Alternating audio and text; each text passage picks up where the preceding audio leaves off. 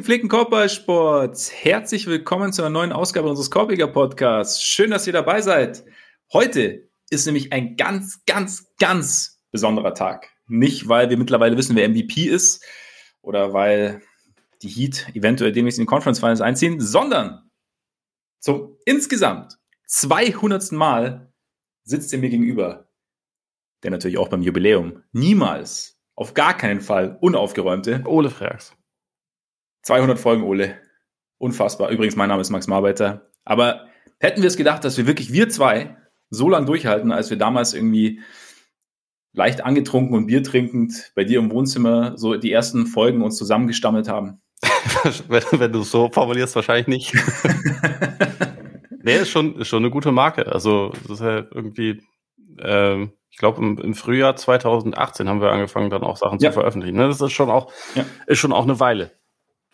Auf jeden Fall. Wir Happy haben, Anniversary. Happy Anniversary, genau. Und wir haben im Frühjahr 2017 angefangen aufzu, äh, aufzunehmen und erst ist nach einem Jahr getraut. Nein, natürlich nicht. Ähm, ein paar, ein paar Übungs, Übungsläufe gab es schon. Ja. Da wird jetzt, vielleicht kommt jetzt die Frage, ob wir die noch haben. Ich weiß nicht, ob wir die noch haben. Bin mir nicht sicher. Es könnte sein, dass bei mir noch, weil, ah, nee, ich habe seitdem auch doch ein paar Mal gewechselt. Wahrscheinlich ist es nicht mehr da. Vielleicht, vielleicht ist es einfach, ja. vielleicht hat es jetzt nur noch Elon Musk. Der hat es. Äh, zurück zu unserem Jubiläum, denn ich meine natürlich, ne, Jubiläum. Und da haben wir natürlich nichts vorbereitet. ähm, es, hat uns, es hat uns tatsächlich so ein bisschen überraschend getroffen. Und ähm, wir haben aber trotzdem was in der Mache, Ole. Ne? Es, gibt, es gibt Ideen, die wir demnächst umsetzen werden. Es gibt sogar schon, man möchte fast sagen, konkrete Pläne. Man möchte fast sagen, konkrete Pläne. Wir können noch nicht alle verraten, aber es wird krass. Endkrass. So also es wird wie ein Drive von Ja Morant, nur noch schöner. Das finde ich sad. Oder? Jetzt bist du sad, ja, stimmt. Weil eigentlich, ja, Ja Morant ist ja eigentlich, sehen wir wahrscheinlich dieses Jahr nicht mehr in den Playoffs, so wie das aussieht. Ne? Bone Bruce in seinem rechten Knie und damit äh, sehr fraglich für, also Spiel 5 ist raus und auch für den Rest der Playoffs sehr unwahrscheinlich, dass er wieder spielt. Ich weiß nicht, wie es dir ging, also bevor wir richtig einsteigen, aber Bone Bruce widerspricht für mich zumindest als und auch dem, was ich dann so gelesen habe, so ein bisschen der These, dass es wirklich dieser Griff von Jordan Poole war, der ihn wirklich verletzt hat. Ich finde auch das Video der Aktion von Jordan Poole spricht dagegen, dass das etwas ja, war, wo durch eine Verletzung herbeigeführt wird irgendwie. Also ja. äh, ich, ich verstehe, glaube ich, den, den Frust, den die Grizzlies hatten, aber ich glaube, der war halt einfach irgendwie fehlgeleitet. Also es war, es sah für mich nicht aus wie eine Aktion, wo das passieren würde, passieren könnte. War einfach, und vor allem auch nicht nach einer absichtlichen Aktion. Ich fand, es war alles irgendwie so ein bisschen drüber, aber äh, im Endeffekt war es halt wohl einfach was anderes, ne? Also, und ja. Ist halt blöd. was will man machen? Also, äh, deswegen, so, es, es tut einem ja schon sehr leid, also gegenüber den, gegenüber den Grizzlies, gegenüber Morant vor allem. Aber ja, es war, es war halt leider, glaube ich, einfach eine vollkommen normale Verletzung, die man, die man sich halt einfach mal zuzieht. Ja, so sah es aber aus. Ich habe auch ein, ein, Video von einem, äh, von einem Mediziner gesehen, der sich auch so ein bisschen mit Sportverletzungen immer be beschäftigt, also nicht hier in Street Clothes, der ja auf Twitter unterwegs ist.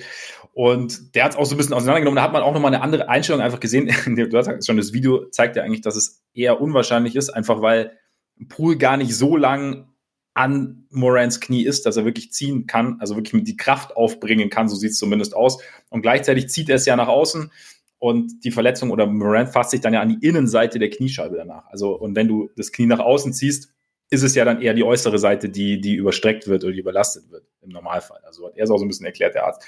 Und ja, ich denke auch, da war halt einfach Frust ist dabei und vielleicht, es wurde ja auch dann halt, weil das Player danach dann auch im Broadcast lief, wurde es ja dann irgendwie damit verbunden. Ich finde, ich denke mir jetzt irgendwie, ich finde es halt, was mich jetzt so ein bisschen stört in der Berichterstattung, ist, dass halt immer dass das so, so gegenübergestellt wird. Also Morant verletzt, Grizzlies sauer auf Jordan Poole und damit so ein bisschen offen gelassen wird, ohne einen Kontext irgendwie herzustellen. Also gerade, ähm, na, gut, hier werden natürlich auch, auch oft Agenturmeldungen übernommen, aber ich finde, dass das ähm, schafft irgendwie so ein bisschen so ein, ein Bild, das vielleicht der, der, der Wahrheit nicht irgendwie ganz, oder was heißt der Wahrheit, aber das irgendwie so ein bisschen von der Realität abweichen könnte. Also, na, also deshalb.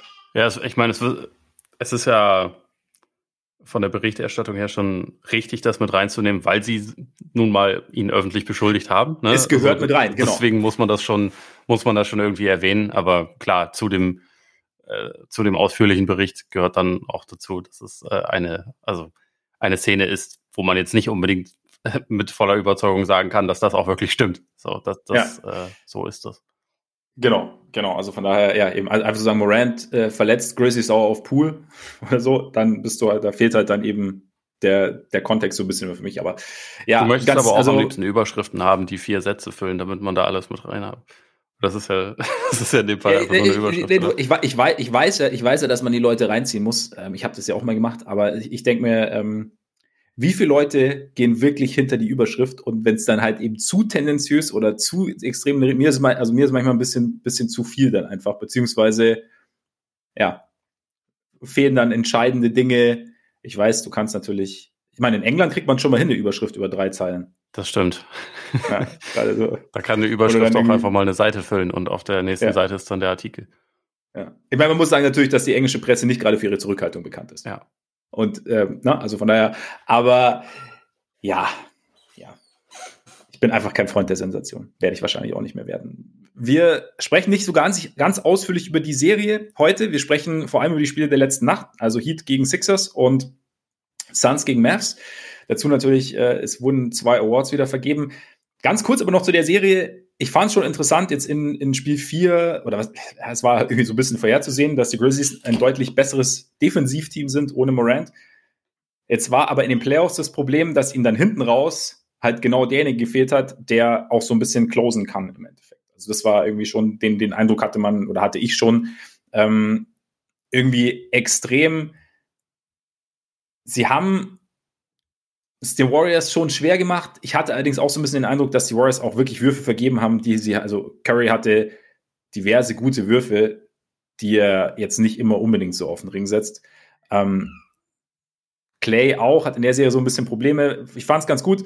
Man hat ganz gut gesehen, so die Masse mit, mit, mit Adams, mit, mit Jackson. Und dazu halt Dylan Brooks natürlich, der wieder dabei war, hat es den Warriors ein bisschen schwerer gemacht, zum Korb zu kommen, irgendwie ihr Ball-Movement, Player-Movement aufzuziehen, was teilweise aber auch funktioniert hat. Ähm, am Ende ist es vielleicht auch so, dass die Warriors für mich so ein bisschen wie ein Team gewirkt haben, dann auch in der, Konsist äh, in der Konstellation, dass sich halt, das zwar Schwierigkeiten hat, dass sich aber seiner Identität schon bewusst ist.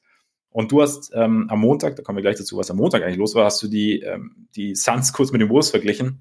Und da hat man gesehen, und Draymond hat es ja auch gesagt, ähm, die Warriors sind halt nicht die Wolves. Das heißt, die Wackler der Grizzlies sind da so ein bisschen schwerer zu kompensieren, vielleicht einfach irgendwie.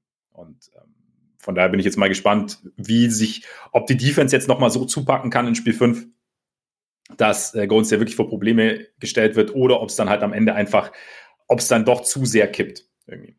Ich habe von, von Spiel 4 der Serie das, äh, das Spiel nicht in voller Länge sehen können, sondern nur, nur Ausschnitte, aber auch das, was ich so mhm. äh, darüber gelesen habe und äh, was so mein Eindruck war, dass halt die Warriors über weite Strecken auch irgendwie einen ziemlich lustlosen Mist gezockt haben. Also, dass das halt nicht, ja, nicht ein voll fokussiert, äh, fokussiertes Spiel gewesen ist, sondern irgendwie plätscherte es so ein bisschen dahin und am Ende, also so die Crunch-Time, die habe ich mir dann auch äh, noch komplett angeguckt, da wirkte es für mich halt schon so, als wären sie dann dann richtig bei der Sache gewesen, sozusagen, und, hätt, ja. hätten es dann halt irgendwie mitgenommen, aber dass sie halt irgendwie dieses dieses Spiel nicht unbedingt von Anfang an mit der vollen Seriosität angegangen sind, weil sie sich vielleicht auch der Tatsache bewusst waren, dass sie natürlich äh, eigentlich eine Aufgabe weniger haben, so die Hauptaufgabe weniger. Der einzige Spieler bei den Grizzlies, der in dieser Serie bisher im Halbfeld scoren konnte, war halt nicht dabei. Ähm, ja. Und dass sie es dann am Ende irgendwie schaukeln würden. Aber also vielleicht anders formuliert, kannst du dir vorstellen, dass Memphis noch ein Spiel gewinnt oder glaubst du, die, die äh, fragliche Rückkehr in den Playoffs ist letztendlich vor allem deshalb fraglich, weil sie nächstes Spiel raus. Also noch ein Spiel ist. Ich tendiere dazu, dass es vorbei sein könnte kommende Nacht.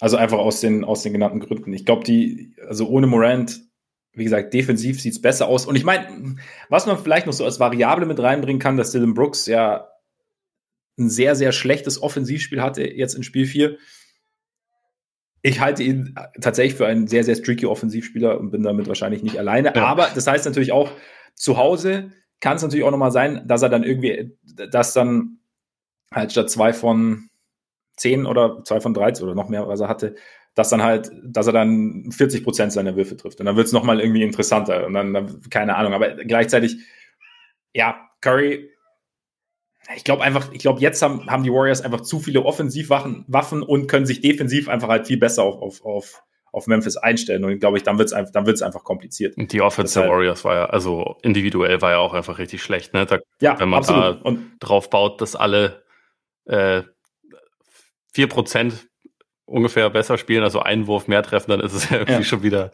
fast eine, fast eine deutliche Geschichte. Also Curry 10 von 25, Clay 6 von 20, Pool auch nur 4 von 12. Also es war ja einfach irgendwie auch von den, von den Leistungsträgern einfach kein, kein gutes Spiel. Nee, vielleicht auch wieder ein bisschen mehr Spot-Up-Clay als äh, Driving-Clay. Das wäre insgesamt ja mal ganz nett, ne? Ja, das ist vielleicht, ja, Gerade in der ersten Runde ein bisschen besser funktioniert irgendwie als jetzt, habe ich so, ich, hab ich so das Gefühl. Ja, teilweise. Aber ich finde irgendwie diese Tendenz zum, ich, also zu so Würfen, die eigentlich Clay untypisch sind, die, die ist er noch nicht wirklich losgeworden, seitdem er, seitdem er wieder da ist. Ich bin mal, bin mal gespannt, ob sich das noch ändert oder ob das jetzt einfach irgendwie mehr Teil des, des Pakets ist bei ihm. Glaubst du, dass es, oder kannst du dir vorstellen, dass es auch so ein bisschen mit äh, The Rise of Jordan Poole zu tun hat, dass er irgendwie, dass Clay so jetzt ein bisschen also natürlich nach der Rückkehr ja sowieso, aber auch jetzt hat irgendwie noch mehr sicher gehen will oder darauf aus ist, dass er seine Würfe auch irgendwie bekommt? Oder ist das zu viel reininterpretiert?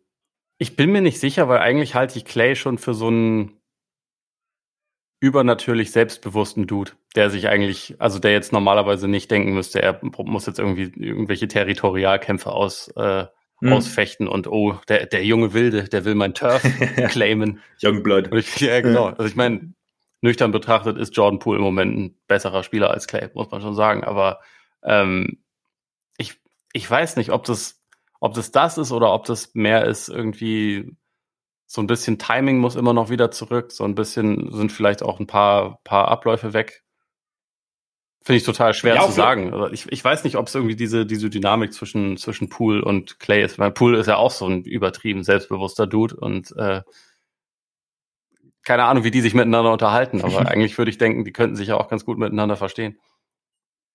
I'm good, yeah, I'm good too. Yeah, yeah me too, yeah. Ähm, nee, aber vielleicht ist es, aber weißt du, äh, gar nicht mal so, so territorial, sondern einfach auch so eine Rhythmusfrage. So, okay, ich weiß, da ist jetzt halt noch einer, der sich zu Recht diverse Würfe rausnimmt und halt den Ball auch einen gewissen Anteil der Zeit in der Hand hat. Und ich muss halt schauen, irgendwie, also die Wahrscheinlichkeit, dass ich nach einem Cut gefunden werde oder gefunden werden muss, ist ist einfach gesunken. Deshalb muss ich ein bisschen schauen, dass wenn ich den Ball mal in der Hand habe, dass ich da ein bisschen was mache. Einfach eher so von, von, von dem Ding her. Aber Kann sein, wobei war das nicht irgendwie auch so die, die Befürchtung, die man immer hatte, oder was heißt Befürchtung, aber so die, äh, der Gedanke, den man hatte, als, als Durant äh, zu den Warriors ja. gekommen ist, so, oh, wenn da einer was opfern muss, dann ist es Clay und Clay hat einfach die exakt gleiche Anzahl an Würfen weitergehabt. Ja, ja, genau. Und, äh, ja, ja. Ich meine mich daran zu erinnern, dass er da auch schon immer so im Prinzip gesagt hat, ja, ich muss meine Würfe aber auch kriegen, so nach dem Motto und so auch gespielt hat, aber das ist irgendwie, es waren mehr bessere Würfe, würde ich sagen. Also mehr, mehr so im Fluss einfach der Offense. Und im Moment, mhm. er hat ja diese Würfe teilweise auch und die soll er auch nehmen, selbst wenn er sie im Moment nicht so gut trifft, aber das macht ihn ja wertvoll, dass, also, dass er die nimmt, aber dieses aus Plays ausbrechen und irgendwas irgendwie dann, keine Ahnung, Midrange Fadeaways noch ein paar Dribblings nehmen oder so. Das ist, das ist ja eigentlich nicht unbedingt das, was man von ihm sehen will. Da, deswegen, da bin ich irgendwie immer noch nicht ganz sicher, ob das jetzt einfach eine, eine neue Geschichte bei ihm ist. Ähm, ob das vielleicht auch damit zu tun hat, dass er nicht ganz so schnell ist und nicht ganz so viele offene Catch-and-Shoot-Würfe bekommt oder so, oder, oder okay, ob das ja. jetzt einfach sein, sein neues Ding ist. Ich fände es gut, wenn es das nicht wäre, weil äh, es macht ihn ein ganz kleines Stück weniger cool offensiv, sozusagen. Ich muss, ich muss sagen, ich gehe irgendwie eh davon aus, dass wir den, in Anführungszeichen, wahren Clay erst so im Laufe der nächsten Saison sehen. Das ist halt jetzt irgendwie auch noch irgendwie so gefühlt so ein, so ein Feel-Out-Spiel für mich. Einfach natürlich, dass die Warriors trotzdem Championship-Chancen haben, erschwert die Sache für ihn natürlich irgendwie, vielleicht erleichtert es auch, aber zumindest oder rückt es anders in den Fokus. Ich denke mir nur, ja, also es ist halt einfach zwei, zwei Jahre raus oder beziehungsweise, warte mal, zweieinhalb Jahre raus. Ja, ja. Also da ist einfach, da ist es einfach wahnsinnig schwer und natürlich denkt man, okay, der hat jetzt eine halbe Saison gespielt, aber es ist halt trotzdem, er kommt halt nicht nach dem Sommer, er kommt halt irgendwann im Laufe der Saison. Die ganze Dynamik innerhalb des Teams hat sich irgendwie während dieser zwei Jahre verändert. Eben John Poole ist dabei, noch andere, Andrew Wiggins ist dabei, Igudalas Rolle ist, äh, ja, Iguodala soll das kleine Durant ist nicht mehr dabei. Es sind irgendwie so viele Faktoren, glaube ich, die es ihm vielleicht ein bisschen erschweren. Deswegen denke ich, so ein ganzer Sommer mit Training Camp und dann zur nächsten Saison dann irgendwie rein. Ich glaube, eher dann kann man, kann man klarer sehen, auf welchen Play wir uns in den nächsten Jahren so einstellen können, denke ich. Also was ja, jetzt nicht, nicht unbedingt was den Speed angeht, aber was das Spiel angeht. Ja. Und, äh, genau. Aber mal schauen, wie die, die Serie weitergeht. Ganz kurz, du, tippst du jetzt in fünf oder geht es nochmal zurück nach, nach San Francisco? Ich glaube, eigentlich sollten sie es jetzt einfach machen. Vor allem ja. ist es ja eigentlich auch für die Warriors eine Chance, wenn man sieht, dass die, dass die andere Serie irgendwie, also es gibt äh, zumindest ein sechstes Spiel, das weiß man schon, so wie die Mavs zu Hause ausgesehen haben, gibt es vielleicht auch noch ein siebtes und so. Wenn man sich so ein bisschen, bisschen ausruhen kann und ein bisschen vorbereiten kann, ist das, glaube ich, äh, soll, sollte man die Chance schon wahrnehmen. Ja, sehe ich ähnlich, sehe ich ähnlich. Jetzt lass die Serie kurz streichen, weil wir müssen natürlich eigentlich gleich weiter. Ganz kurz, ich meine, ich habe vorher gesagt, 200 Mal sitzen wir gegenüber. Stimmt natürlich so nicht, weil wir sind ja nicht nur hier unterwegs, ne? Wir sind auch unterwegs auf patreon.com slash Podcast und Korpiger mit. Hi auf dieser Seite nehmen wir regelmäßig Extra-Folgen auf. Und diese Extra-Folgen nehmen wir auf, weil sehr, sehr viele von euch so unfassbar nett sind und uns mit monatlichen Beiträgen unter äh, zu unterstützen. Vielen, vielen Dank. Und unser Dank eben, nicht nur verbal, sondern kommt dann, äh, doch auch verbal, wir sprechen ja, ähm, kommt dann in Form von Extra-Folgen. Und am Montag, äh, wir machen momentan immer so ein Wochenend-Check-In. Und am Montag haben wir schon über die vier Serien gesprochen. Heute geht es dann weiter. Wie optimistisch bist du, dass der Kälte. Moment. Kurz, kurzer Moment. Luft holen. Jetzt den Bock umgestoßen hat. Ach man. Ähm, ja. Oder gehst du jetzt wieder ins Bett? Ich, ich fände es eigentlich nicht schlecht. Also 100% ja. auf der Höhe bin ich nicht und das hat mir jetzt eigentlich auch so ein bisschen den Rest gegeben. Schon, ne? Dachte ich mir. Schon. Ich, ich, ich, dachte, es konnte, es hätte in beide Richtungen gehen können. Es hätte, es hätte, es hätte ein Energieschub sein können, aber auch, ne, der. Ja. Ja. Ja, ich weiß auch nicht. Das, den, den hätte ich heute Nacht gebraucht, weil es während ich mir zwei ja. Blowouts nacheinander angeguckt habe und das, ist, das ist schön, ab, ja. Äh, abgenippelt werden. Naja, egal. Ja. Ähm, es hat auf jeden Fall nicht geschadet, sagen wir mal so. Für mich ist die, die Serie immer noch ziemlich offen. Also beide Teams sind halt irgendwie einfach total nah beieinander. Beide Teams sind defensiv richtig heftig gut. Ähm, und es ist halt sehr, sehr nützlich, den Heimvorteil zu haben. Also es ist sehr, sehr nützlich, Spiel 7 zu, äh, auf heimischem Boden notfalls zu haben. Das ist ja, also deswegen hat sich auch diese, diese Entscheidung der Celtics am letzten Spieltag halt nicht zu tanken und nicht zu versuchen, irgendwie den, den Seed noch mhm. zu verschieben. Also insofern hat sich das gelohnt, weil zumindest was mein Eindruck bisher von den, von den Playoffs im Osten ist, hätte man eh irgendwann gegen Milwaukee spielen müssen, weil das sind für mich dem Eindruck nach die beiden besten Teams der Conference und dann, also von mir aus wäre es dann in Runde drei gewesen oder so, aber ähm, dabei halt diesen Heimvorteil in Spiel 7 zu haben, ist halt mega wichtig und ich glaube, dass äh, das ist halt schon mal gut.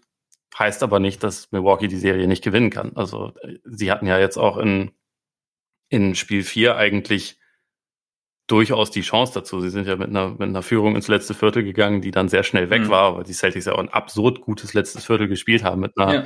True Shooting Percentage von 96 Prozent, was man eigentlich nicht haben sollte, aber ähm, war ganz gut. Also ist halt alles gefallen. Shoutout an Al Horford, den oder also Wholesome Al, ein, einfach ein einfach ein guter Mann, bricht Herzen seit 35 Jahren. Ja. Echt abgefahren, aber also worauf ich hinaus wollte, die, die Bugs hätten das ja durchaus auch gewinnen können und dann führen ja. sie 3-1 und dann gewinnen sie auch die Serie, weil äh, dreimal in Folge schlägst du Janis wahrscheinlich nicht, aber unwahrscheinlich, ja, das stimmt. Wenn du noch drei Versuche hast, zwei davon zu Hause sind, dann, dann könnte es schon ganz gut passieren. Also ich, ich glaube halt auch einfach, das war zumindest so mein Eindruck, dass den, dass den Bugs am Ende dann wieder so ein bisschen einerseits die Ideen ausgegangen sind, also dass, dass ihre Offense wieder so ein bisschen die alten, nicht ganz so kreativen Tendenzen wieder hatte und sie halt natürlich auch gerade einfach so im Halbfeld ihre zweitwichtigste Waffe nicht haben in, in Middleton, der halt einfach ja. dann Würfe auch gegen schwere Defense sich irgendwie erarbeiten kann und dadurch halt irgendwie noch so einen zusätzlichen Faktor darstellen kann. Das fehlt halt im Moment. Holiday ist, also großen Respekt davor, was der Typ abreißt, der irgendwie 45 Minuten pro Spiel jeden auf der Gegenseite verteidigt und dann auch noch 30 Würfe nimmt, aber dass die dann nicht so effizient sind, wundert mich jetzt nicht. Also irgendwann, ja. irgendwo muss es dann halt auch lassen. Und Janis alleine könnte es vielleicht gewinnen, aber gewinnt, also gegen ein so gutes Team ist es halt schwer. Es muss halt ein bisschen mehr Unterstützung da sein. Und äh, da müssen die Bugs halt schauen, wie sie die wieder herbekommen. Also was sie vielleicht noch machen können, um ihre Schützen doch wieder so ein bisschen mehr reinzuholen in die Serie, ähm, um da irgendwie noch mehr Unterstützung zu bekommen. Aber es ist halt einfach, also das ist halt das Krasse an so einer, also wenn deine besten Stars Two-Way-Player sind und auch noch deine beiden wichtigsten Verteidiger, die reißen so unfassbar viel ab, dass es halt dann ja. irgendwann sich eine gewisse Müdigkeit auch einstellen kann. Und ich also im vierten Viertel hatte ich echt das Gefühl, dass, dass das langsam dann auch ein Faktor ist. Ja, selbst bei Janis ja, ne? Ja. Also und ja. Ja, ich meine, bei Janis ist es ja immer so, dass er irgendwie immer viereinhalb Minuten Vollgas gibt, dann musst du ihn 30 Sekunden rausnehmen, dann geht er wieder rein, viereinhalb Minuten Vollgas, dann ist er wieder, ja. ist wieder kurz raus und so. Also das ist ja irgendwie Standard, weil er immer hart spielt und so, ne? Aber ja. ähm, wenn halt die die Offense dann häufig darauf angewiesen ist, dass du eigentlich halt die ganze Zeit irgendwas machst und du hinten so viel abdecken musst und so, dann dann summiert sich halt das. Das wird dann ja immer mehr an, an, an Belastung, die irgendwie auf einem, äh, auf einen Typen zusammentrifft. Und er kann da schon extrem viel schultern, aber es ist einfach sehr viel verlangt in so einer Serie. Ja, und die fahren auch gerade gegen Boston. Sie haben jetzt irgendwie äh, jetzt im Spiel vier auch die Zone irgendwie ganz gut durchgemacht, jetzt gegen ihn, äh, gegen ihn nach dem Pick and Roll und so haben sie ihn da irgendwie, irgendwie erschwert, noch zusätzlich. Und damit halt auch die Offense der Bucks irgendwie äh, erschwert. Die genau. sind auch dann mal zu Boden gegangen nachdem ja. er, also um Charge aufzunehmen. Was ja irgendwie, ja. wenn, wenn die Schiedsrichter das quasi genauso sagen, ja, ihr müsst halt hinfallen, sonst gibt es keinen Offensivfoul, dann muss man wohl halt hinfallen. Finde ich irgendwie blöde, dass das so ist. Ja. Aber ist so. Ist so, genau. Nervt dann halt, weil man auch hinfällt, wenn es keinen Offensivfoul gibt und das sehr oft tut. Aber sagt das der halt Suns Math Serie. Ja, übrigens ganz kurz, was apropos Faust, noch kurz ein Shoutout an, an Mark Smart, der bei dem Fast Break Ding, bei dem ja in der Vergangenheit auch gerne mal einer einfach einen aus der Luft geholt hat, einfach mal weggeblieben ist. So stelle ich mir das vor und so finde ich das finde ich das gut. Deshalb Shoutout. Ähm, gleichzeitig Shoutout Jason Tatum, aggressiver gewesen, hat ähm, mehr attackiert, wie die ganzen, wie die kompletten Celtics eigentlich fand ich. Also sie sind so, wir haben ja am Montag auch ein bisschen drüber gesprochen, dass da halt dieser Respekt vor vor Janis und Lopez auch zu Recht halt irgendwie vorhanden ist. Aber diesmal hatte ich so den Eindruck, sind sie mehr Richtung, Richtung Korb gegangen. Auch gerade im vierten Viertel smart so hin und wieder mal Bullyball gespielt, selbst gegen Jerry Holiday, den man ja eigentlich jetzt nicht so wirklich gut von der Stelle bewegen kann. Ähm, fand ich eigentlich ganz cool. Bei Tatum fand ich es ganz geil, ganz am Anfang, also glaube ich noch im ersten Viertel, hat er oben an der Birne irgendwie so die Möglichkeit, theoretisch zu, zum, zum Drive oder hat ganz kurz so, so, hat sich ganz kurz die, die Lane sozusagen geöffnet und er hat dann, er hat es nicht gemacht, hat abgebrochen und hat dann auf Grant Williams, glaube ich, gespielt. Und ich hatte irgendwie so den Eindruck, ich habe in dem Moment in seinem Gesicht gesehen, ah fuck, ich hätte eigentlich gehen sollen. So weißt du, und, und kurz danach ähm, hat er dann, äh, ist er dann zum Korb gezogen und hat über, über Lopez gedankt. Und also ich hatte dann schon dadurch, also wie gesagt, kann auch rein irgendwie subjektiv von mir gewesen sein, aber so den Eindruck, dass es halt quasi sein, sein Plan auch war, in dem Spiel einfach mehr zu attackieren, mehr den Korb zu attackieren. Und dass es natürlich irgendwie nicht so drin war im Verlauf der Saison, äh, der, der Serie, weil aufgrund diverser Parameter, die die, oder Dinge, die die Bugs ihm in den Weg stellen. Aber dass es jetzt irgendwie im Laufe des Spiels auch immer besser hinbekommen hat und dann eben auch an die Linie gekommen ist und ja, dass das der Celtics Offense insgesamt gut getan hat. Dazu eben, wie, wie du gesagt hast, Al Horford, der über Janis dankt, Dreier trifft. Diese Dank war so geil. Das, das, das war echt krass. Also vor ja. allem mit der, mit der Vorgeschichte, das dass Janis vorher seinen, seinen geilen Minenmark wieder ausgepackt hat und ja. was, du, was, was Horford dann danach dazu gesagt hat, ist halt auch Weltklasse. So, ja, ich habe nicht genau verstanden, was er gesagt hat, aber wie er mich angeguckt hat, das hat mir irgendwie nicht gefallen. We don't take kindly your types in here. So fühlte sich das irgendwie an.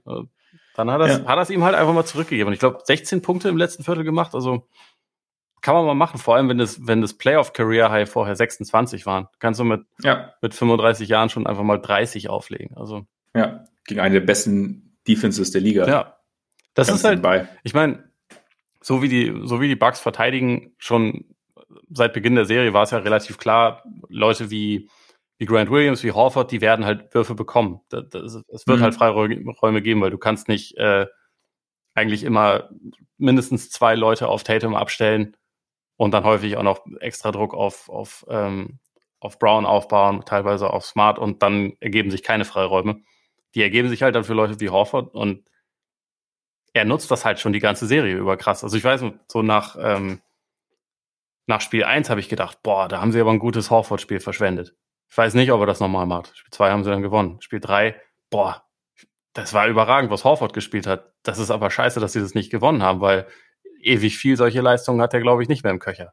Spiel 4, bestes Spiel seiner Karriere. Okay, alles klar, mach weiter so, ja. Also guter Mann. Ja. ja, interessant, wird jetzt interessant sein, ob die Bugs dann irgendwie Anpassungen vornehmen. Also ein bisschen weniger Drop gegen ihn oder, oder wie auch immer, ob sie dann. Das ist halt ja. das Ding. Aber so, so, viele, halt so, viele, Möglichkeiten haben sie ja gar nicht, ne? Weil dann, dann, ja, dann holst du halt vielleicht dann wiederum Tatum mehr in die Serie und das war ja etwas, was sie echt tunlichst vermeiden wollten. Was so der, ja. der erklärte Plan war, eigentlich.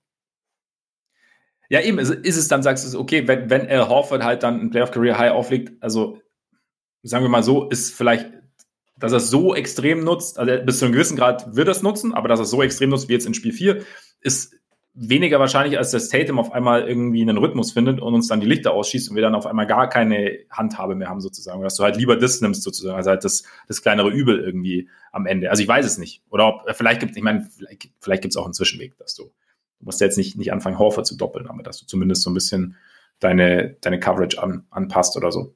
Mal gucken.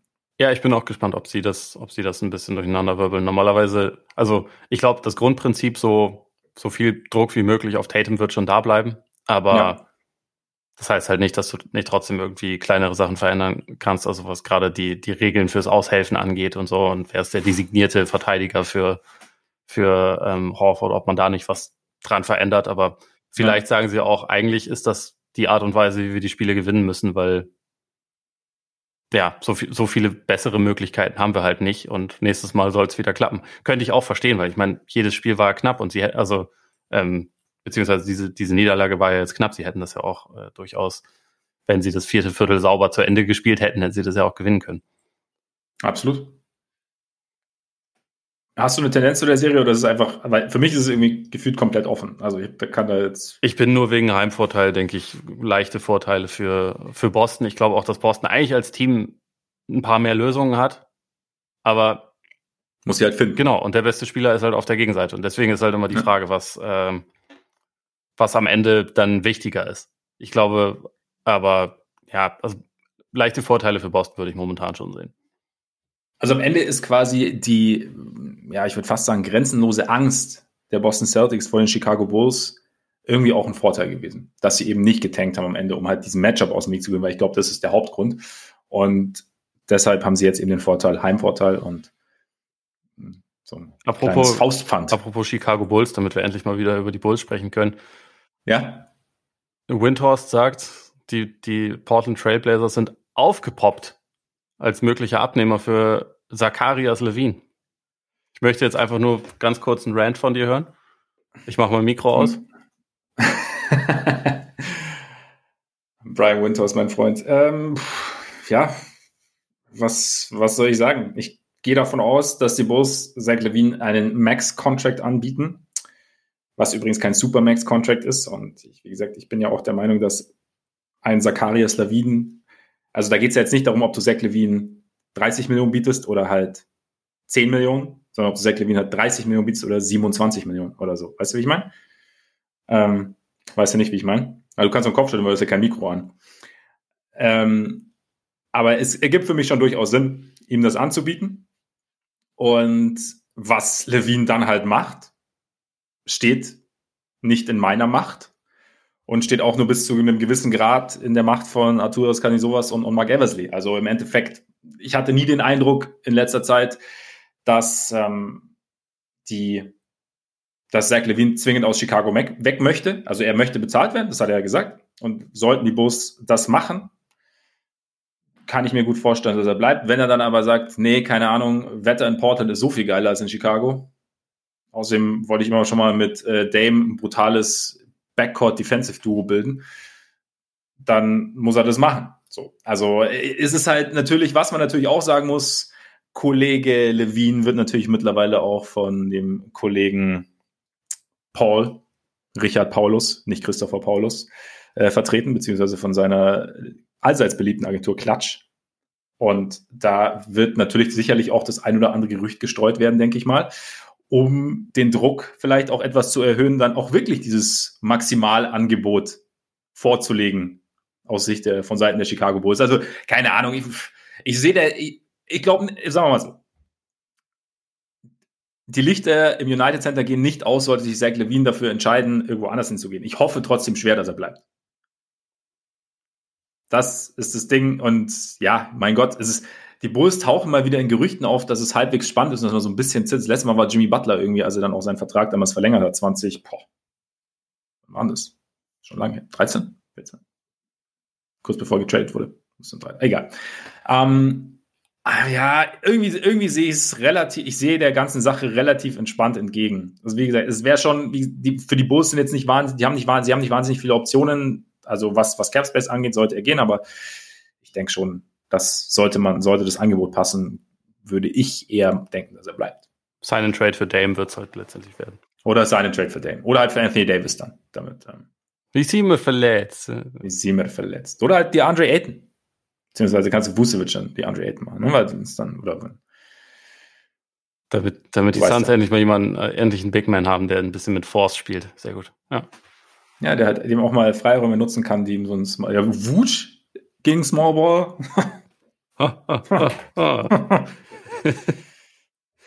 war, war, das, war das der Übergang, Ole? War das der Übergang? Wir können, wir können ihn als solchen nutzen. Wir können ihn als solchen nutzen, wie, wie so, die, so eine Wasserstandsmeldung, wie so dein persönlicher äh, Zach Levine-Meter aussieht. Das weiß ja, wie gesagt, ich, das weißt du Bescheid. Ich hoffe, dass er bleibt. Und wenn nicht, ist dir aber auch egal. Nee, egal ist mir nicht. Nee, ich wäre schon traurig, wenn er geht, weil ich mag, ich mag Zach Levine. Ich mag ihn irgendwie als Spieler und ich glaube auch, dass die Saison ihm nicht, dass, dass das Ende der Saison ihm als Spieler nicht gerecht wird. Einfach weil schon irgendwie deutlich ersichtlich war, dass seit seiner Knieverletzung, was er im Spiel gegen die Warriors war, da ging, da ist er richtig aufgeploppt dass einfach alles, also sowohl seine gut defensive Metriken immer mit vor, Vorsicht genießen, gleichzeitig sind die extrem runtergegangen. Offensiv ist alles runtergegangen und gab ja auch die Meldung, dass er eventuell doch eine OP braucht nach der Saison. Ist natürlich dann auch wieder ein Fragezeichen, ne? ist ja dasselbe Knie, in dem er sich das Kreuzband gerissen hat. Trotzdem glaube ich, der wahre Zach Levine ist eher der aus der Pre-Warriors-Spielsaison und nicht der, den wir am Ende gesehen haben. Und dann sieht es schon wieder ein bisschen anders aus. Und vielleicht kam dann in Playoffs dazu, dass auch die ersten Playoffs waren, auch nicht so die Sicherheit. Aber ich habe also diesem Bericht von der Chicago Sun Times kam auch, dass sein Knie eher bei 50 Prozent ist als bei 80 Prozent. Und dann wird es halt irgendwann halt kompliziert. Von daher,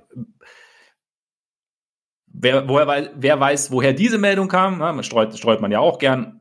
Aber ich bin grundsätzlich mal so der Meinung, dass, also ich denke, dass das Knie ihn schon wirklich be, behindert hat und das sollte man das in der Offseason in den Griff bekommen, dass wir dann schon wieder, dass es dann schon wieder ein bisschen anders aussieht und dass man eher den Saisonstart ich vertraue, sagen wir so, ich vertraue eher dem Saisonstart als dem, was ich am Ende gesehen habe. Ich glaube auch, also ich glaube auch, dass er ein Max-Contract wert ist. Und ich glaube, also nach dem, was die Bulls über die letzten anderthalb Jahre gemacht haben, was ja alles offiziell das Ziel hatte, ihn zum Bleiben zu bringen, dann kannst du nicht sagen, pff, oh, dein Knie sah aber nicht gut aus, jetzt geben wir dir aber nur 10 Millionen im Jahr. Das macht halt auch eigentlich überhaupt keinen Sinn. Nee, da übrigens auch ein Punkt, also ihn zum Bleiben zu bewegen, aber ich glaube, was eigentlich auch nicht so uninteressant ist, ihn mal in einem Kontext, also Kontext zu sehen oder in einem Team zu sehen, das auch Ambitionen hat, Basketballspiele zu gewinnen oder beziehungsweise das mit Mitspielern zu sehen, mit denen es auch funktionieren kann. Also ob dann. Und Nikola Vucevic.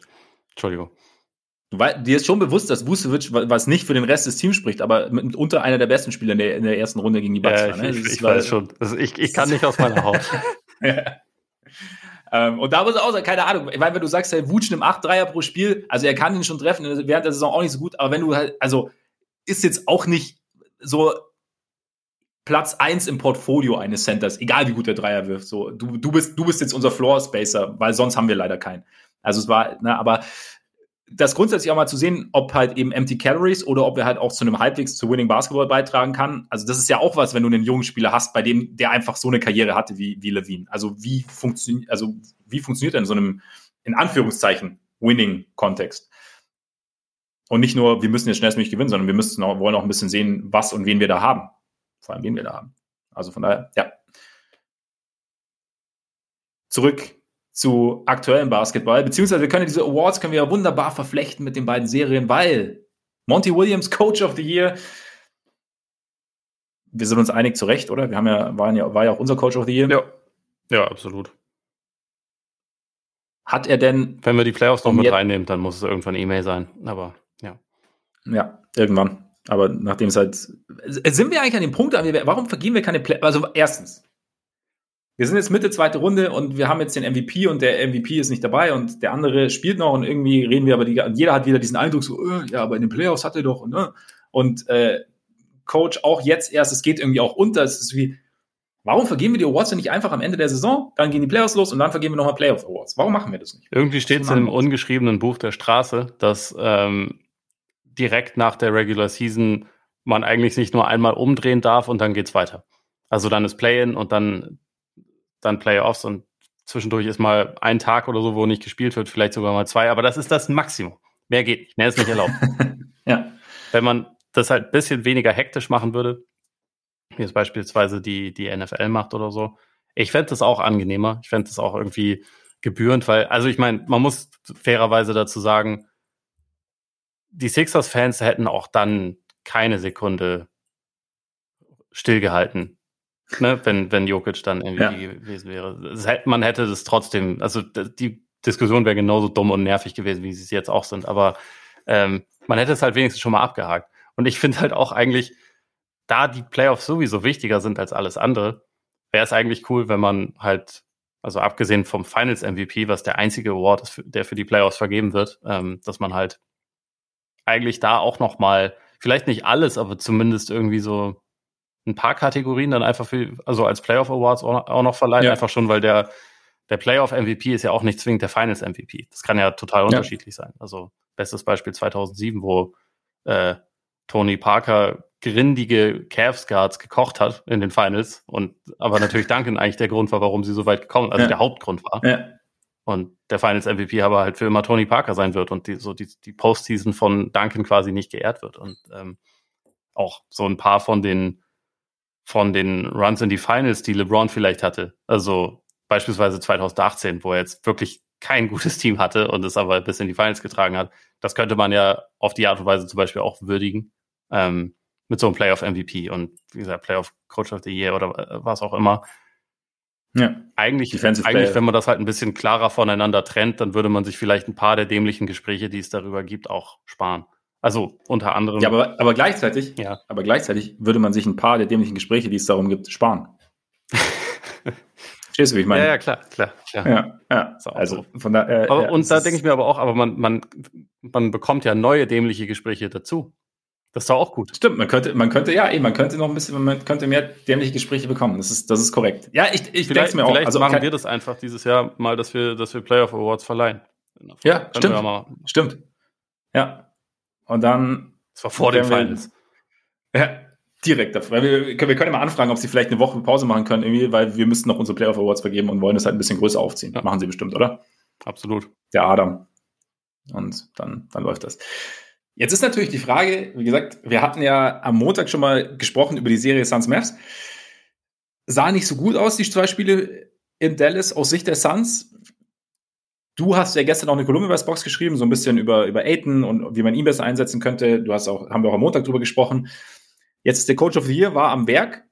Hat der Coach of the Year für dich in diesem Spiel dann auch Adjustments vorgenommen, die, die Sinn ergeben haben und die dann auch funktioniert haben? Also ich meine, sagen wir mal so, war, egal was die Suns angestellt haben, es hat ganz gut funktioniert, weil Blowout und so. Ja, haben, am Ende waren es, glaube ich, 30 Punkte Unterschied. Und also äh, kurz gesagt, ja, auf jeden Fall. Ich finde, ähm, sie haben immer noch, also gerade in der eigenen Offense haben sie immer noch einige Sachen liegen gelassen, die man, die man besser machen kann, die halt auch, auch gerade so ein, so ein Team besser machen kann. Aber defensiv war es halt schon eine brutale Leistung. Also wenn man auch sieht, dass die Bears sind auf 80 Punkte gekommen, das äh, ist wenig, auch wenn man, wenn man aufs Offensivrating guckt, war es 86 für das Spiel. Das ist auch mit Abstand der schlechteste Wert, den die Mavs in diesen Playoffs hatten. Also davor war das niedrigste 104.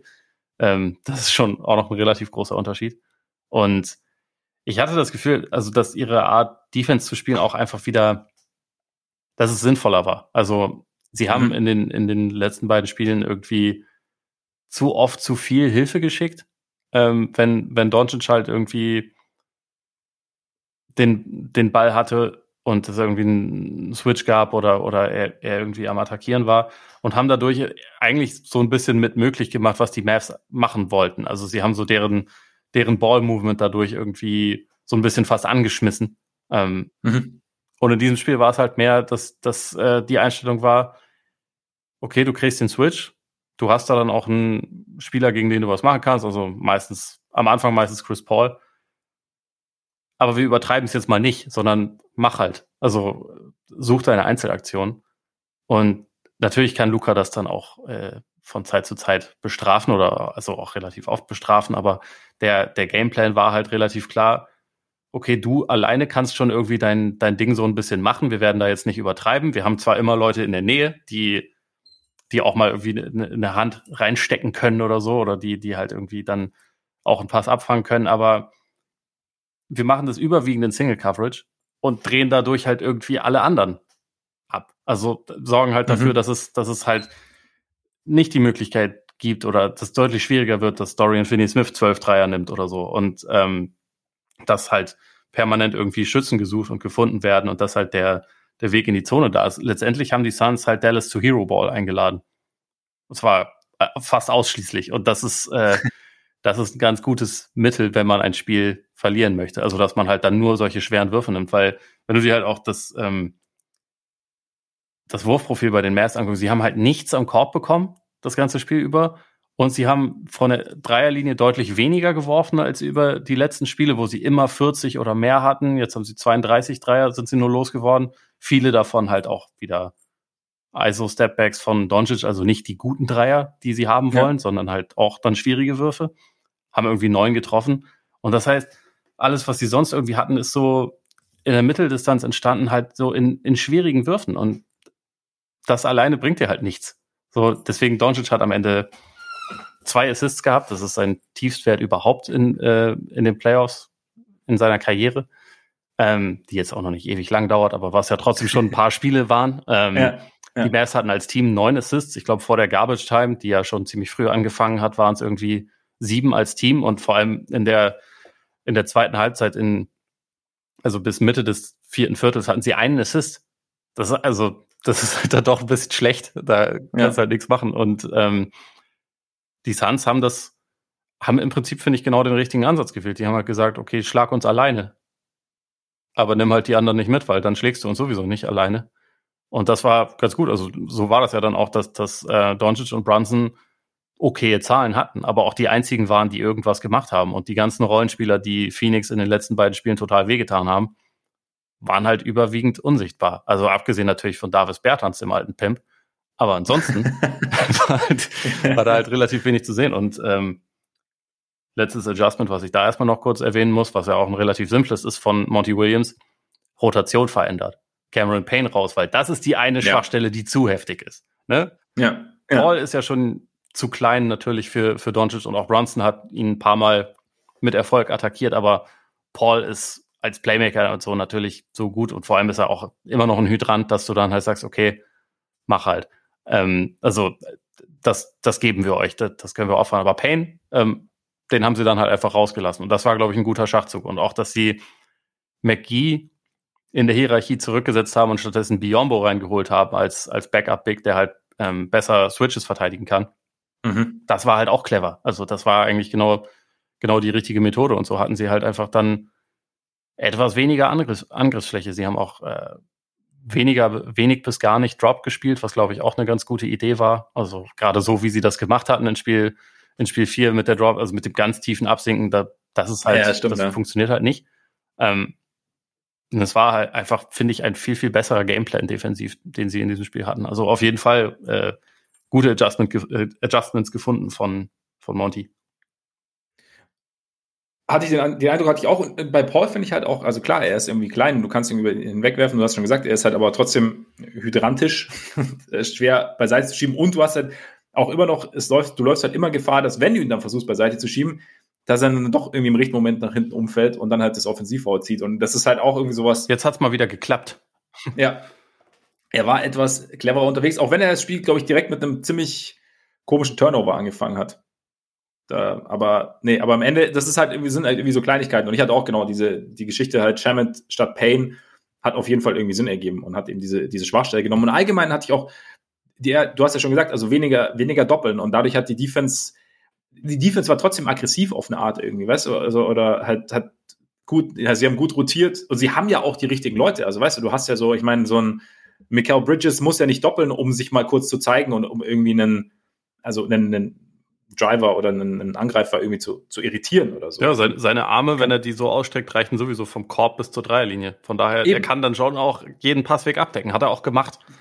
Genau, genau. Oder dann halt mal schnell einen Closer wieder Richtung, Richtung Dreierlinie. Und von daher ergibt es eigentlich irgendwie Sinn. Und wie du sagst, es hat halt die Offense der Mavs hat schon, schon extrem gelähmt. Gleichzeitig auf der anderen Seite fand ich, Felix hat mehr die Zone attackiert, weil sie hatte, hatte ich irgendwie so den Eindruck. Ähm, haben auch so am Anfang, hat so um, um irgendwie reinzukommen, hatten sie, ich weiß nicht, wie du es gesehen hast, ich habe so ein bisschen gedacht, okay, sie haben Aiden oft so ein bisschen als Hub verwendet und dass dann so Leute wie Booker dann über den, durch den Screen und dann per Handoff so ein bisschen mit Anlauf kommen konnten. Sie haben generell versucht, so ein bisschen mehr mit Anlauf Richtung Zone zu kommen, hatte ich, wie gesagt, also mein Eindruck über, auch so ein bisschen über das High Pick and Roll.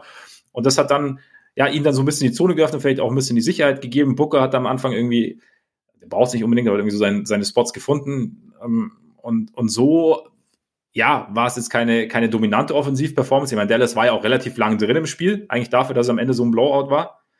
Ähm, aber irgendwie, ja, hat alles so ein bisschen mehr Sinn ergeben. Die Rollenspieler waren auch wieder mehr drin, Bridges, äh, Cam Johnson und irgendwie so, so kam es dann irgendwie besser zusammen und man hat so ein bisschen so, also das eigentlich mehr gesehen, was ich jetzt irgendwie von den Suns halt erwartet habe. Sie haben auch einfach schneller und konsequenter gespielt. Also ja. ich fand, das, das war halt auch noch so eine Sache, die dieses die dieses viele Switching herbeigeführt hat, irgendwie, dass die Mavs unfassbar lahm waren in der Offense und dass sie halt dann immer, oh, ich habe das Matchup schon, das ich haben wollte, und dann kann ich ja jetzt auch noch zehn Sekunden auf der Stelle dribbeln und dann irgendwann eine Aktion machen. Also es war, es war so wenig Tempo drin und das provozierst du halt auch so ein bisschen durch diese, durch diese Switches. Also das hat ganz gut funktioniert. Das haben sie, äh, haben die Suns auf der Gegenseite für dich besser hinbekommen, dass da irgendwie so ein bisschen mehr, bisschen mehr Wucht dahinter war.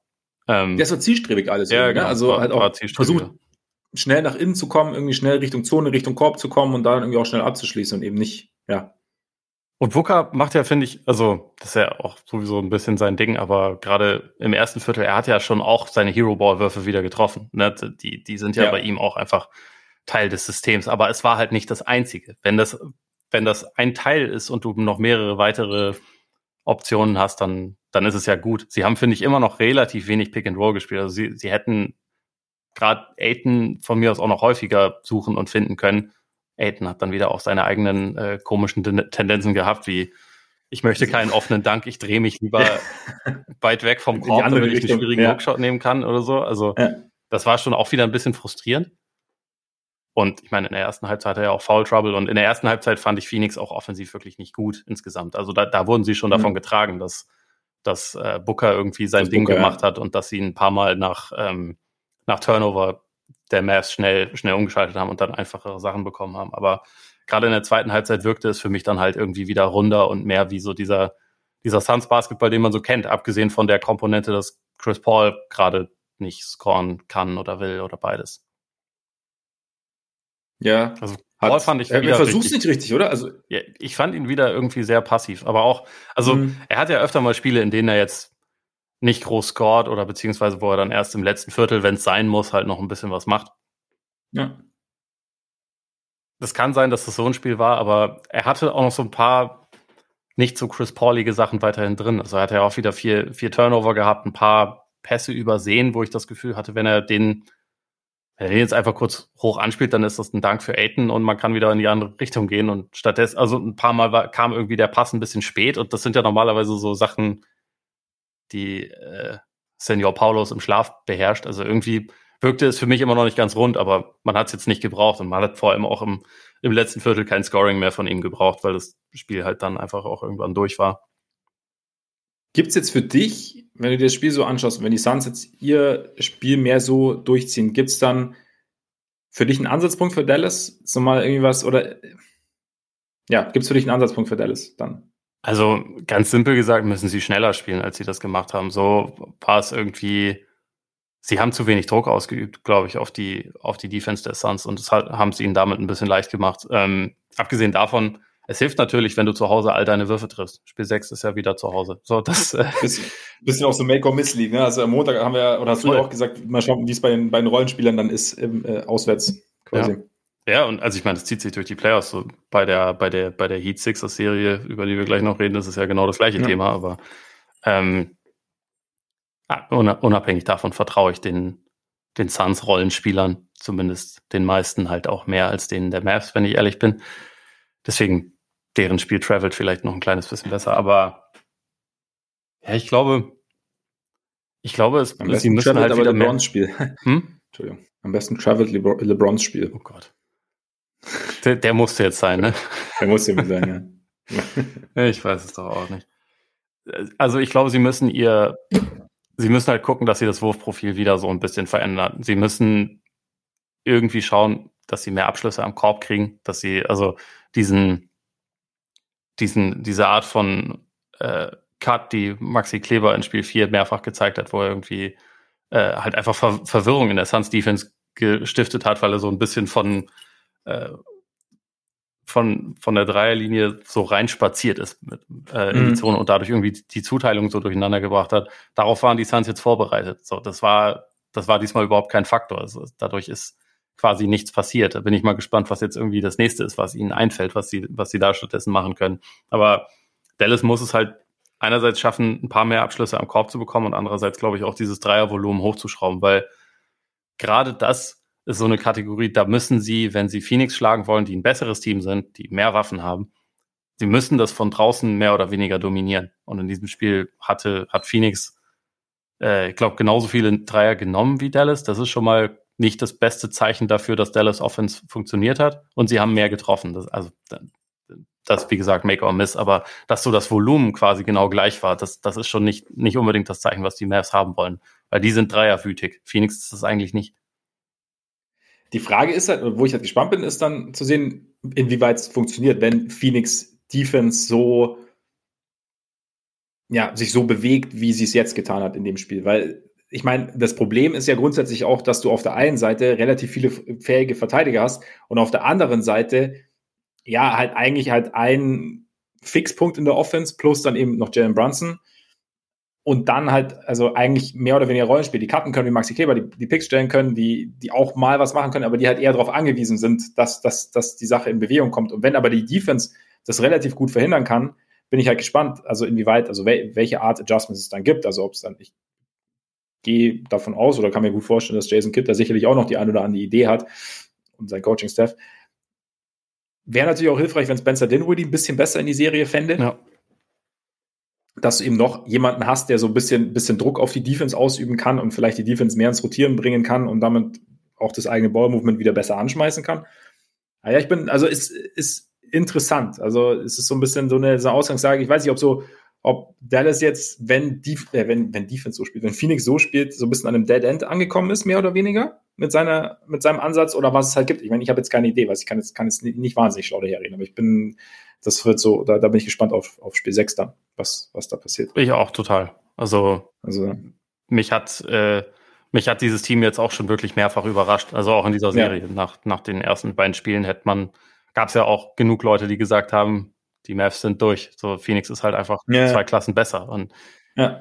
insgesamt sind sie das auch, aber das ist halt in einzelnen Spielen musst du das dann auch trotzdem immer erstmal abrufen. Und die Mavs haben das zweimal schon geschafft und mal gucken, was ihnen jetzt einfällt. Aber ich denke mir auch, so gegen ein äh, auf Hochtouren laufendes Suns-Team brauchst du halt auch schon wirklich sehr gute Ideen und eine gute Quote dann von draußen. Und ähm, ja, mal gucken, was passiert. Aber sie haben uns schon ein, zwei Mal überrascht. Eben. Und ich meine, Phoenix, Phoenix ja vielleicht auch so ein bisschen. Und ich habe mir dann auch gedacht, es ist vielleicht für Phoenix auch gar nicht so einfach gewesen oder inwieweit als Team, das so gut durch die Regular Season gekommen ist, so dominant aufgetreten ist und auch eigentlich so gut funktioniert.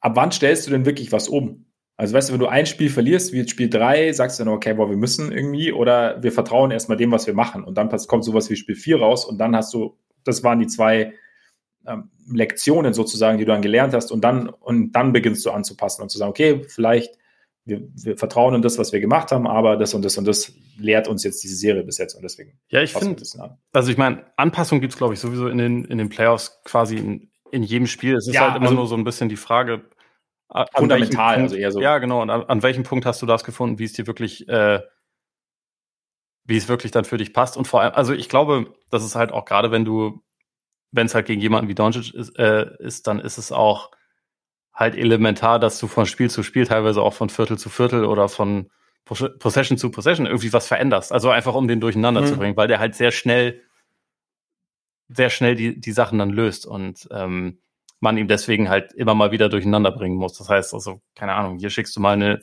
eine schnelle Hilfe, hier lädst du ihn dann zu ISO ein oder was auch immer. Also man probiert halt immer viel und ich hatte so in den beiden Spielen in Dallas so ein bisschen das Gefühl, dass die, dass die Suns vielleicht dass sie es ein bisschen übertrieben haben, weil sie haben in den ersten beiden Spielen ja auch nicht so viel ausgeholfen, wie sie das, wie sie das ja. ähm, in den Spielen drei und vier gemacht haben. Ich meine, Luca hat ja im ersten Spiel auch, glaube 45 gemacht, im zweiten 35 oder so. Also das waren seine besten Scoring Games in, in, äh, mhm. in dieser Serie. Und Phoenix war ja klar besser. Und deswegen hat es mich ja. da fast ein bisschen gewundert, dass man da so ein bisschen, bisschen mehr dann so in die Richtung gegangen ist. Okay, dann, dann schicken wir jetzt mehr Hilfe. Aber das war jetzt halt irgendwie wieder, äh, das war jetzt auf jeden Fall wieder ein sinnvollerer Gameplan, meiner Meinung nach.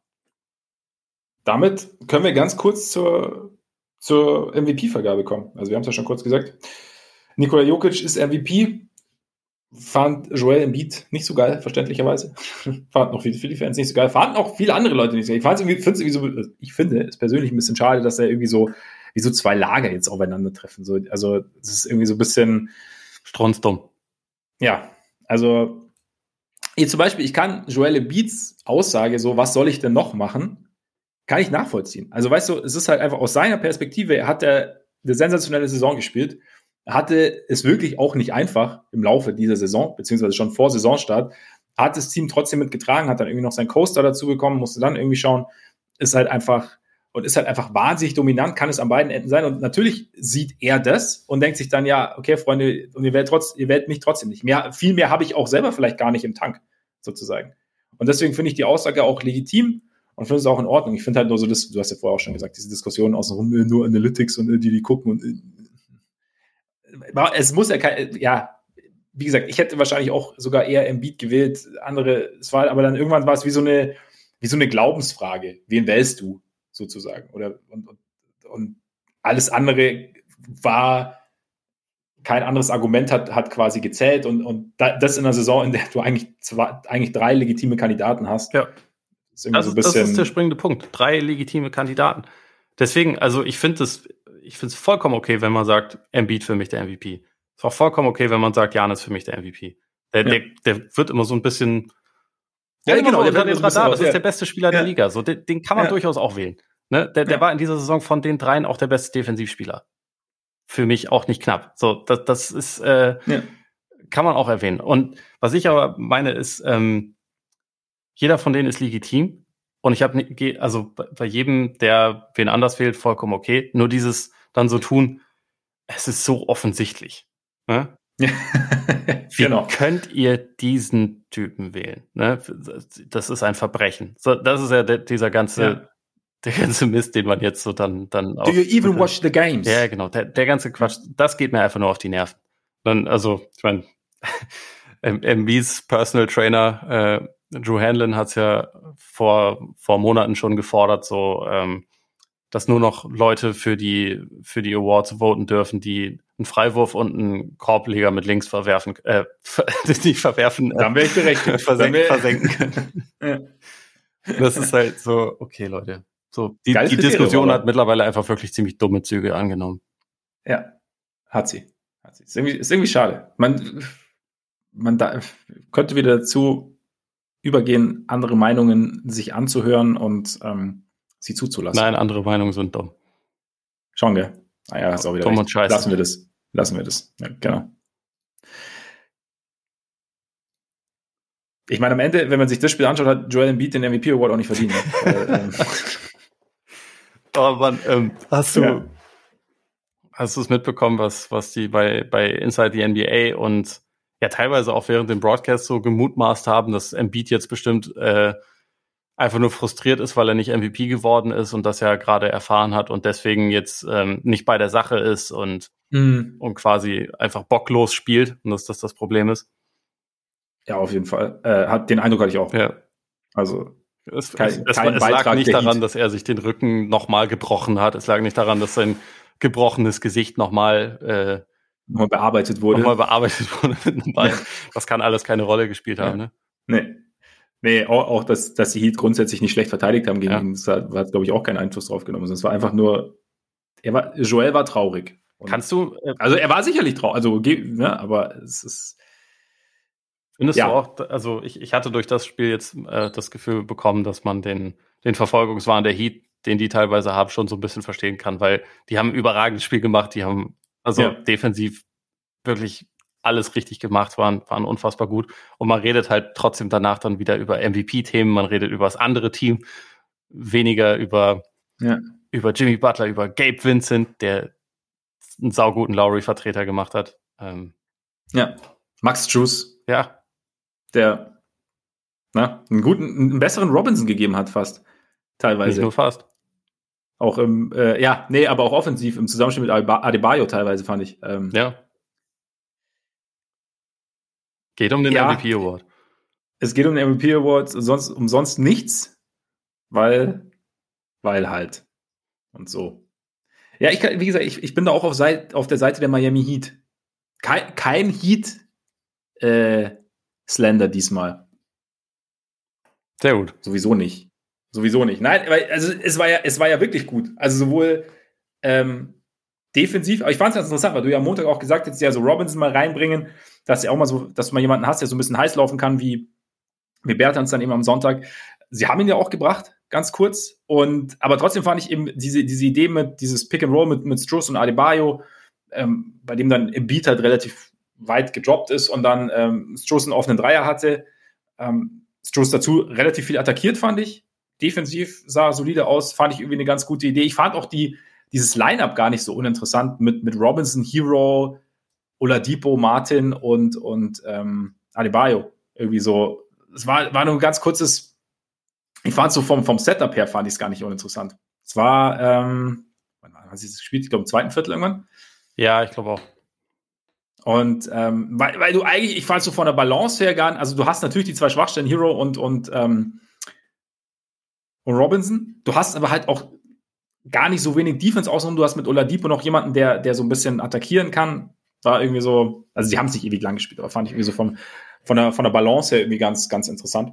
Ähm, ja, und defensiv haben sie Tucker gegen Harden gestellt, funktioniert ja eh ganz gut und die Rücke von äh, Dwayne Deadman war sicherlich auch nicht ganz, ganz schlecht gegen Embiid. Ja. Auch ohne, wäre es auch gewesen, ohne dass er ihm eine mitgegeben hat. Ich glaube übrigens keine Absicht, aber ne, dass er sein Gesicht getroffen hat. Aber ja, im Endeffekt war es halt einfach richtig gut, was Miami gespielt hat, irgendwie, ne? Ja, ich glaube, für mich war fast die wichtigste Anpassung, dass sie, dass sie Butler überwiegend auf Maxi gestellt haben. Weil, mhm. also Butler fand ich, abgesehen davon, dass er offensiv wieder, wieder Topscorer war, ähm, fand ich ihn auch defensiv echt überragend in dem Spiel. Also, weil er gefühlt immer da war und es immer hinbekommen hat. Also ein bisschen ähnlich auch wie, wie, wie Bridges in, äh, bei den Suns, dass er halt gezielt ausgeholfen hat und irgendwie gezielt dann immer nochmal ähm, eine Hand dazwischen bekommen hat und dadurch irgendwie so dann äh, mit dabei geholfen hat, dass die, dass die Heat Embiid häufig schon davon abhalten kon äh, konnten, überhaupt den Ball zu bekommen und er gleichzeitig Maxi einfach abgemeldet hat. Also so diese, mhm. diese Länge von ihm hat Maxi schon Probleme bereitet. Ich meine, ein, zwei Mal hat er ja trotzdem auch offene Würfe bekommen, aber hat sie halt einfach nicht, äh, dann auch nicht getroffen, weil er sich wahrscheinlich auch ein bisschen gehetzt gefühlt hat ähm, unter dem Druck und so. Aber das war halt einfach, glaube ich, eine sehr, sehr gute Neuerung, die sie, die sie mit drin hatten, weil sie, weil sie Butler irgendwie einerseits so am Ball genutzt haben und andererseits teilweise auch so in so einer in so einer, in so einer fast schon Roaming-Rolle am Flügel halt. Ja, und ich fand, gleichzeitig haben sie Beat eigentlich so, wie sie, wie sie es gemacht haben, dass sie mehr oder weniger, finde ich, viel One-on-One -on -One gemacht haben mit Adebayo jetzt oder eben auch nach dem Pick and Roll, dann wenn jetzt Tucker gegen ihn stand, der es ja auch ganz gut kann. Aber sie haben ihm immer so das Gefühl gegeben, so dass die beiden, die oben am Perimeter verteidigt haben, also die, die, die Schützen sozusagen, die waren, waren, waren eigentlich immer so postiert, dass Embiid nie so die richtige Driving oder ganz, ganz selten die richtige Driving Lane hatte und somit ja. halt nicht, nicht so richtig viele Optionen hatte. Und damit haben sie seinem Spiel auch so ein bisschen, eine, also im Halbfeld zumindest eine gewisse Dynamik genommen. Irgendwie dann im Laufe des Spiels. Du hast ja gesagt, ich meine, klar, er hat dann irgendwie auch eine mitbekommen und war dann nicht mehr, vielleicht dann auch nicht mehr so. Er war, er war so sauer, weil er nicht MVP geworden ist. Ja, und er war sauer, ja eben, genau. Und dann hat sie gesagt, oh, und jetzt stehen die noch da, da habe ich gar keinen Bock mach, mach du, Tyrese. Bin raus. Ja, lass mich in Ruhe. Trottel. Ja. Nee, aber so, irgendwie, ja, hat's, war, war das eine, eine ziemlich runde Defensivleistung. Es ist natürlich schon krass, halt so, also diese diese Heat Defense ist halt schon einfach sehr, sehr eklig. Also weil halt wirklich auch jeder, ich meine, Gabe Vincent hast du ja auch angesprochen, es kann halt wirklich jeder, jeder verteidigen im Endeffekt. Ne? Ja. Und dann als Team halt auch, also schematisch sieht es auch immer ziemlich gut aus. Ja, und sie haben es, finde ich, halt auch echt äh, sehr, sehr gut geschafft, dass Embiid halt nie ansatzweise tief den Ball bekommen hat, sondern häufig dann wirklich ja. eher oben stand und dann, dass dann alle Verteidiger im Prinzip noch bei ihm im Weg waren. Natürlich nicht direkt in seinem Weg, aber halt, halt vor ja. ihm so. Und ähm, dadurch haben sie halt vor ihm irgendwie das geschafft, eine Mauer aufzubauen. Sie haben auch, äh, ich meine, Harden war in der ersten Halbzeit ja ganz okay, aber danach halt ging bei ihm ja auch nichts mehr. Ähm, haben sie es irgendwie ganz gut geschafft, den halt irgendwie auch abzumelden. Ähm, sie haben das Rebound-Duell dominiert, was man jetzt auch, also wo ich schon auch das Gefühl hatte, dass, dass irgendwie die, die Rückkehr von Deadman ihnen einigermaßen geholfen hat und sie haben halt mhm auch die Punkte in der Zone, da waren sie halt viel, viel besser. Also sie haben, sie haben Philly echt extrem wenig, wenig am Korb direkt machen lassen. Ja. Und das hatte häufig schon echt damit zu tun, dass sie halt, ja, das einfach sehr gut verhindert haben, dass Embiid überhaupt jemals tief Position beziehen konnte. Ja. Und dann halt ja, dieses, dieses permanente Druck ausüben. Also Gabe Vincent äh, hat ja hat ja Harden teilweise über den ganzen Court, verteidigt und unfassbar genervt. Und wenn nicht, dann war es halt Oladipo, der das auch gemacht hat. Also man hatte, ja. sie hatten da einfach viele Optionen und haben von Anfang an irgendwie so einen Druck aufgeübt und äh, ausgeübt und dadurch auch dafür gesorgt, dass, ähm, dass auch bei Philly alles irgendwie sehr langsam war und nie, nie irgendwie so ein gewisser Flow aufkam, den man halt gebraucht hätte. Und dann, dann ist natürlich auch das Thema Shooting wieder. Sie haben auch nichts getroffen. Ähm, Niang 0 von 6. Also es war halt wieder mehr so ein, mehr so ein Spiel wie die ersten beiden der Serie, weniger wie, wie die letzten beide. Ja, es ist halt alles so ein bisschen, bisschen ja, streaky auch, beziehungsweise du weißt nicht, was du bekommst von den Schützen von, von Philly, ne? Also auch bei, bei Danny Green, der, der zuletzt wieder richtig gut war oder halt richtig gut von draußen getroffen hat. Jetzt war es irgendwie schwierig. Hast du irgendwie so eine Erklärung, warum Thibaut so spät erst kam? Ist es für dich einfach so, dass er quasi dieses, dieses Wurfproblem, also natürlich äh, deutlich nochmal verstärkt? Oder hat er einfach irgendwie gar keinen Rhythmus? Also ich finde auch offensiv, es wirkt halt sehr, sehr, sehr, sehr zögerlich, was er macht. Und, ist sein defensiver Impact dann, obwohl er groß ist, dann nicht groß genug, um das auszugleichen? Ich glaube, dazu würde ich tendieren, ja. Also ich meine, er hat ja ähm, wirklich in den ganzen Playoffs bisher nicht wirklich gut ausgesehen, auch in dieser Serie. Also er hat in in Spiel 4 einmal fünf Punkte gemacht. Das war sein Höchstwert. Er ist halt mhm. offensiv einfach wirklich destruktiv und nimmt dir da sehr viel von dem, was er dir defensiv geben kann. Und ich glaube, dass da halt einfach das, das Vertrauen in andere größer war. Und ich meine, wenn du halt siehst, okay, sie haben als Team 85 Punkte zustande bekommen, dass man da nicht als erstes denkt, Matisse, komm her, ja. du musst uns jetzt helfen. Also das Problem ist, wenn der da dann auch noch rumläuft, dann haben halt die, hat das gegnerische Team das ja noch leichter, quasi einen designierten, aushelfenden Spieler irgendwie abzustellen und kann halt mhm. noch besser alles zumachen. Und eigentlich brauchst du dann halt zwingend jemanden, im Idealfall mehrere Leute, die halt von draußen Gefahr ausstrahlen, um halt einfach so die, die Defense ein bisschen auseinanderzuziehen. Das, ich meine, das haben sie jetzt auch so nicht hinbekommen, aber das wäre mit Taibo noch schwieriger geworden, glaube ich. Und deswegen, das ist halt, deswegen ist auch, glaube ich, der, der Impact, den er hat, manchmal so ein bisschen, bisschen überschätzt. So, weil er einfach so in den Playoffs jemand ist, der, wo es schon sehr gemischt ist, was er dir geben kann. Wie gesagt, weil er einfach viel nimmt. Zumindest halt, wenn außenrum jetzt keine sicheren Schützen unterwegs sind oder wenige sichere Schützen unterwegs sind. Ja, aber du brauchst halt schon wirklich dann, ja, das ist also auch ein bisschen übertrieben formuliert, aber du brauchst schon vier Leute, die wirklich Gefahr ausstrahlen, damit du dann ja. so einen wirklich gut gebrauchen kannst. Ja. Und wenige Teams haben das. Das haben nicht mal die Warriors, die haben drei eigentlich. Ja, und du bist halt eben, und ja, und dafür ist er dann, ist auch positionell halt nicht optimal, weil es halt ein Flügel ist. Ja. Und dann, nee. Ich meine, Stimmt. andererseits haben die Sixers natürlich Erfahrung mit Australiern, die nur im Dunkersport rumhängen, aber das war ja auch nicht unbedingt immer hilfreich. Nee, eben, eben. Was war, also keine Ahnung, ich finde, ich finde, die beiden Serien ist halt irgendwie echt geil, weil du hast halt gefühlt dominiert halt Heimteam. Ja. Irgendwie, mehr oder weniger. Was, was macht man dann? Also, inwieweit kann man dann gewichten, die, die Adjustments haben funktioniert oder beziehungsweise das Team hat jetzt eine gewisse, ist jetzt ein bisschen, ein Team A ist ein bisschen mehr in der Komfortzone, Team B ist jetzt dadurch ein bisschen, steht jetzt vor größeren Problemen. Also, ich finde es ich total schwer, diese ganzen Serien irgendwie zu packen. Weiß nicht, wie es dir geht. Also, oder, oder wie, oder wie versuchst du es oder wie, inwieweit nimmst du den Heimvorteil dann noch mit rein, gerade wenn, wenn eine Serie so verläuft wie jetzt äh, Suns Mavs und auch Heat, Heat Sixers? Ich glaube, also es ist schon auf jeden Fall wichtig, das mit einzubeziehen. Gerade, also auch bei den Spielen, die die Sixers gewonnen haben, das war, da war bei den Heat oft nicht unbedingt das Wurfprofil das große Problem, sondern dass die Würfe halt nicht reingefallen sind. Ne? Also sie hatten, die haben, glaube ich, sieben Dreier getroffen im, im, im vierten Spiel. Es ist, es ist schwer, so äh, Spiel zu gewinnen. Und ja. das heißt dann nicht, dass alles, was sie sonst gemacht haben, irgendwie schlecht war. Es war einiges, glaube ich, nicht so gut, aber ähm, es, es war eigentlich schon was, womit man ein Spiel gewinnen kann. Und also, mhm. wenn wir jetzt auf die, auf die weitere Serie schauen, also mindestens ein Spiel noch, ich hatte halt, oder mein Eindruck ist einfach, Embiid muss schon sehr dominant auftreten, damit Philly gewinnen kann, weil Miami das tiefere Team hat. Ich glaube auch ein bisschen ein, eine etwas klarere Identität. Und gleichzeitig kann Embiid ja ganz klar der beste Spieler der Serie sein. Wenn er wiederum nicht bei 100 Prozent ist und das nicht so richtig klappt, dann fällt dieses dieses Sixers-Kartenhaus ein bisschen schneller zusammen, glaube ich. Und das, das ist halt so ein bisschen das Problem. Also auch Harden sieht ja dann richtig gut aus, wenn Embiid auch gut spielt und halt viel, mhm. Äh, viel hilft sozusagen. Ähm, und ihm halt dadurch so eine gewisse, gewisse Last von den Schultern nimmt und ihn auch defensiv mehr beschützt und solche Sachen.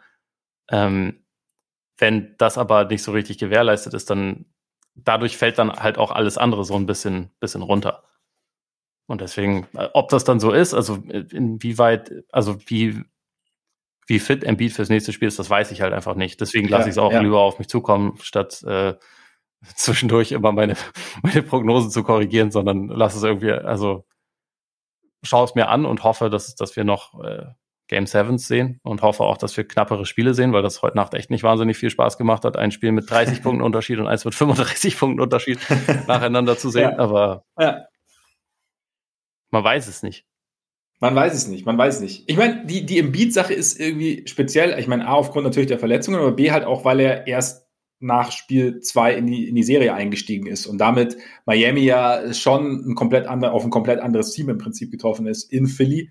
Und jetzt halt es im Endeffekt doppelt interessant ist, wie gesagt, haben sie jetzt eigentlich nach zwei Spielen oder jetzt nach drei Spielen so ein bisschen mehr eine Idee, wie sie grundsätzlich im Beat auch einschränken können in, in dem Kontext. Also zu sagen, er ist nicht ganz fit, plus seine Mitspieler momentan sind, sind offensiv nicht so sicher. Oder war es jetzt halt, also wie, wie groß ist der Anteil? Wie gesagt, fühlen sie sich jetzt einfach ein bisschen wohler auch in der Serie gegen Joel Embiid oder Sixers mit Joel Embiid. Und dann, genau, denke ich, da sieht man dann in Spiel 6 nochmal genau, was ist. Aber ich hätte natürlich auch so Spiel 7 hätte schon was, nachdem, sonst haben wir schon gesagt, in Runde 1 mehr oder weniger verwehrt wurde oder verwehrt wurde. Es würde mich auch Schau tatsächlich bei allen Serien, äh, abgesehen von Warriors Grizzlies, würde es mich nicht überraschen, wenn wir ein siebtes sehen. Also ich glaube, die, die Chance ist relativ hoch, dass da, dass da noch ja. was gehen könnte. Ich denke auch, denke auch, die Teams wirken so, als seien sie nah. Wobei ich finde die, ich finde die, ist geil, nach den, bei die, nach den beiden Spielen die Teams wirken, als seien sie nah beieinander. Ja. Ähm. also bei, bei, Philly, bei Philly, Miami unterschreibe ich das mehr, weil, weil glaube ich, Phillys ähm, gute Tage sind sehr gut. Also können ja. sehr gut sein und können vor allem auch die, die Heat vor große Probleme stellen. Bei, bei Dallas Phoenix ist eigentlich der Qualitätsunterschied meiner Meinung nach größer. Aber wie gesagt, in einzelnen Spielen muss das nicht immer eine Rolle spielen. So ist es. Und jetzt warten wir einfach mal ab und freuen uns auf die nächsten Spiele. Und sind damit am Ende unserer 200. 200. Folge angekommen, oder? Denke auch. Unfassbar. Shoutout an uns. Unfassbar. Shoutout an uns. Shoutout auch an euch. Also die, diejenigen, die schon länger dabei sind, natürlich, auch diejenigen, die neu dabei sind. Alle, aber, ähm, nee, nicht aber. Wir freuen uns über jeden, jede einzelne. Und schauen einfach mal, ob wir jetzt die nächsten 200 auch noch voll machen. Ne? Wer dann gern dabei wäre und noch nicht weiß, wie das funktioniert, dem sei gesagt, dass er uns gerne abonnieren kann, sowohl bei Apple Podcasts als auch bei Spotify, bei Deezer, Amazon Music, Google Podcasts Schaut da gerne mal rein. Hinterlasst uns bei Apple Podcasts auch gerne Rezension. Das hilft uns als Podcast sehr. Folgt uns auch gerne bei Twitter und oder Instagram. Wenn ihr Lust habt, schaut auch gerne mal bei Patreon vorbei. Und jetzt würde ich sagen, genießt euren Tag, euren Abend, euren Morgen und natürlich die Playoffs und dann bis bald hoffentlich. Eingehauen. Eingehauen.